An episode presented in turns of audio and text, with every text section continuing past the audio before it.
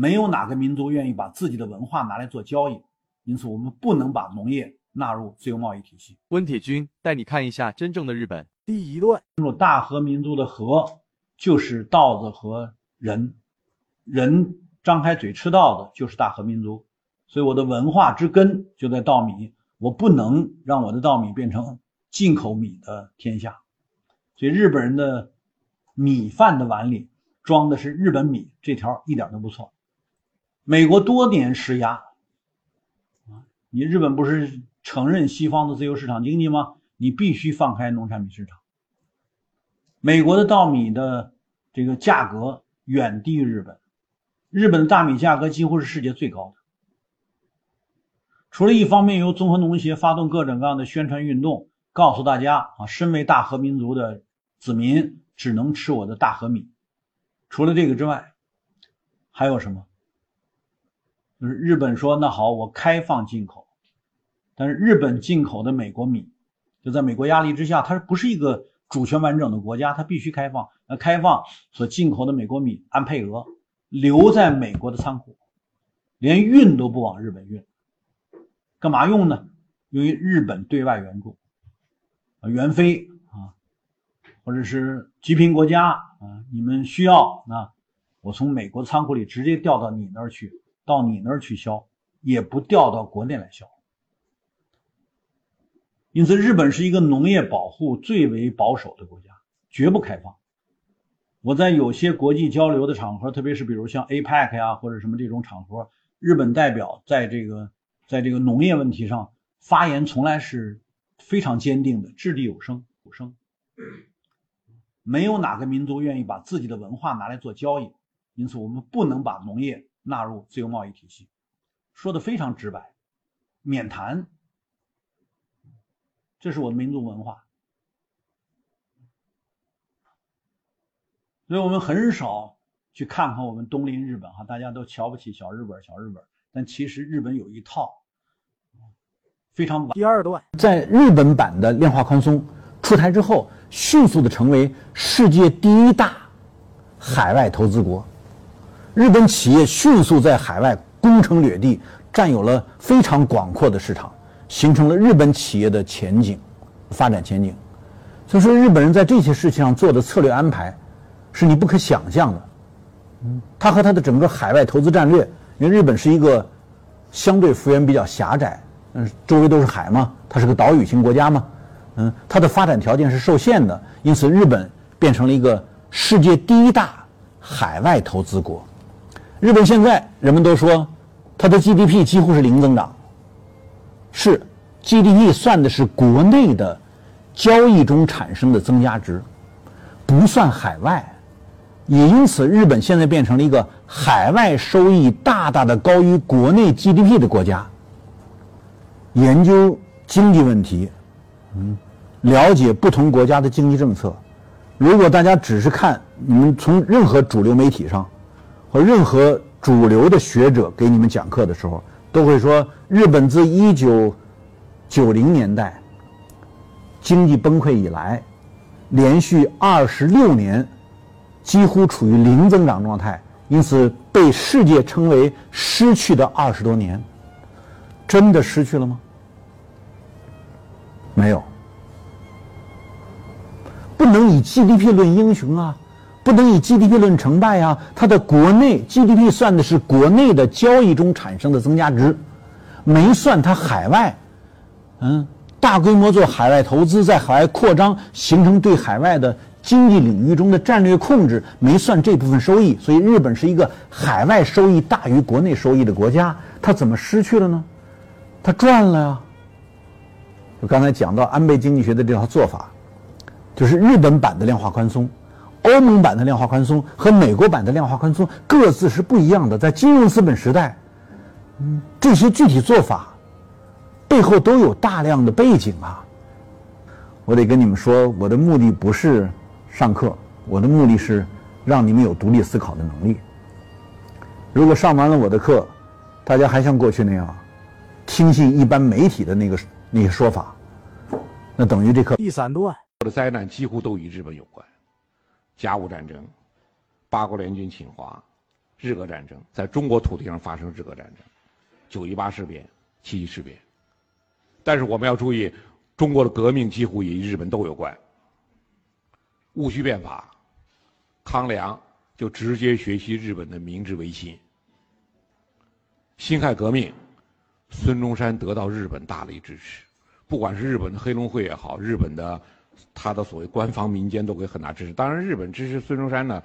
他是想扶这个亲日的势力，孙中山最后以后没有按照日本人做，日本人很恼火，但是日本人深度介入辛亥革命，五四运动，内惩国贼，外争国权，五四运动爆发，外争国权就是要争，为什么一战胜利之后把德国在山东的权益转让给了日本？那中国是个战胜国。我说，你看五四运动与日本有很非常大的关系，新中国的诞生，就是我们下面要讲的，从百年沉沦到伟大复兴。我说，这都是中日之间近代来这种关系。我说，了解中国最深的是日本。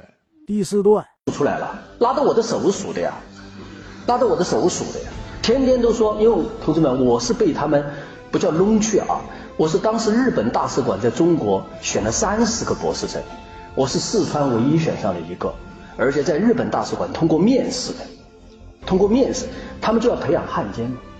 我每年可以免费在日本旅行两次吗？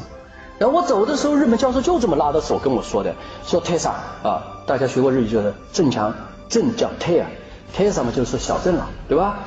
说这个事情呢，我觉得迟早啊，中国人对我们日本人都会不满的，因为他是学日语、学历史的，他的老丈人就是满洲国的公使。我跟日本学生谈七三幺的时候，我们教授都大大声的训斥日本学生，不准再问了，出去，就不让日本的学生知道这个事儿。然后我们这日本教授跟我说，说今后有朝一日，中国要清算日本的时候，你要站出来为我们说话呀。这些年我们对你不错，知道吗？你们不要这么以为日本人、美国人很善良，弄了这么多留学生去去干什么呢？第五段，过去从公元六六三年唐朝的白江口海战以后，一千年他没怎么惹事儿，以后又开始海盗，又开始挑逗这个中国的明朝，啊，明朝完了之后又消停了几百年，以后又是甲午海战，所以说这个国家是，你好像不狠狠敲敲他一次，他能记这么几百年，哎。你要是不敲他，他又过来惹事儿，纠葛这些年历史，这是一个。就是他老是你打他一下，他就容易长记性；你不打他，他不太容易长记性。这是日本的一个特点啊。呃，还有一个呢，就是中国从历史上确确实实，当时的话呢，就是给我们呃留下了这样的一个思考啊，就是日本呢啊这个国家，它是一个海洋性的国家，它对海权。那样的一种渴望，你必须使用你的海上的力量对它进行震慑。只有掌握这第六段，呀，中国人民从此站起来了。他说：“我们周围一个相信的都没有，看看你们自己那个糟糕透顶的历史。”毛泽东一句话就站起来了，没人相信的。他说：“一九五零年你们竟然出兵，日本人最怕就美国人，你们竟然对美国出兵。”而且不但把美国出兵了，而且把美国人从北部压到南部去了。我这才觉得中国人第七段先集中在美国以后，是养着他所谓的优雅，养着他所谓的素质。我说你在美国待了十多年，你告诉我美国是个什么国家？我说人家都说西方人素质高，怎么？他说我告诉你，我在十多年在美国生活的经验，所谓西方的人素质高，他说这是一个没有去过西方的鬼话。他说我亲眼所见的。他说：“他们现在通过金融，通过产业的产业链的分工，他们把全世界的韭菜都割在美国，他把全世界的血汗钱集中在美国以后，是养着他所谓的优雅，养着他所谓的素质。一旦他的经济短缺，这个民族人性下面所暴露的那种利益的贪恋，他说他的人性的阴暗远不是你能想象的。他说我在那里生活十多年。”我当时两三年之前，我听了听，结果新冠疫情出现的时候，我们发现这个人说的是对的。新冠疫情出现以后，我们武汉有困难了，我们山东的老百姓几十辆车的卡蔬菜运过去，甚至中间有些钱价格低一点不要钱，我们送过去。结果是，你看看，美国多少商场被抢啊！第八段消化这个房地产过剩的一个泡沫，强行集中优质的教育资源，集中到城镇，迫使农民进城买房，让农民帮他消化房地产，这就是带来了一系列的问题。按常理哈，我们应该说，因为教育是公共品，教育应该是国家公器，所以应该是哪儿有该接受教育的人。比如你有个孩子，他该上托儿所还是该上小学？那有这个孩子，就有这笔教育经费跟着他。至于这个学校是办在村还是办在镇，是取决于这个孩子所在的家庭他的生活意愿的选择。如果你们比较偏重自然教育、生态教育、劳动教育等等这些新型教育，完全可以在村里办学吗？而办学的这些学校资源，包括老师的资源，是应该由财政来全额支付的。甚至大家可以在很多国家看到，哪怕这个村只有几个学生，两三个学生，甚至只有一个学生，那一定是老师啊，比如骑着摩托车或者开着车或者骑自行车。第九段为真理。对，首先是你需要给我一个没有充满那么多的罪恶的发现代化，你要给我一个有成功经验可循的发展主义的样板，我们才可以讨论问题。我是一个满世界做调查研究的人，你想让我相信你这些说法，凭什么？嗯，给我个案例。嗯，我在很多时候都是这样挑战的。我说，如果你能在美国的大农场找到一个印第安人当农场主的，请你告诉我，我马上去学习。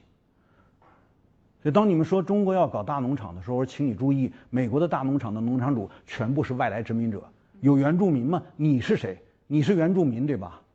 嗯，而美国是把原住民消灭到只剩百分之二都不到。现在只有五十二万原住民生活在亚利桑那的保留地里，他是那个农场主吗？当你们讲所谓发展的时候，告诉我哪个发展主义的样板是值得我们学习的？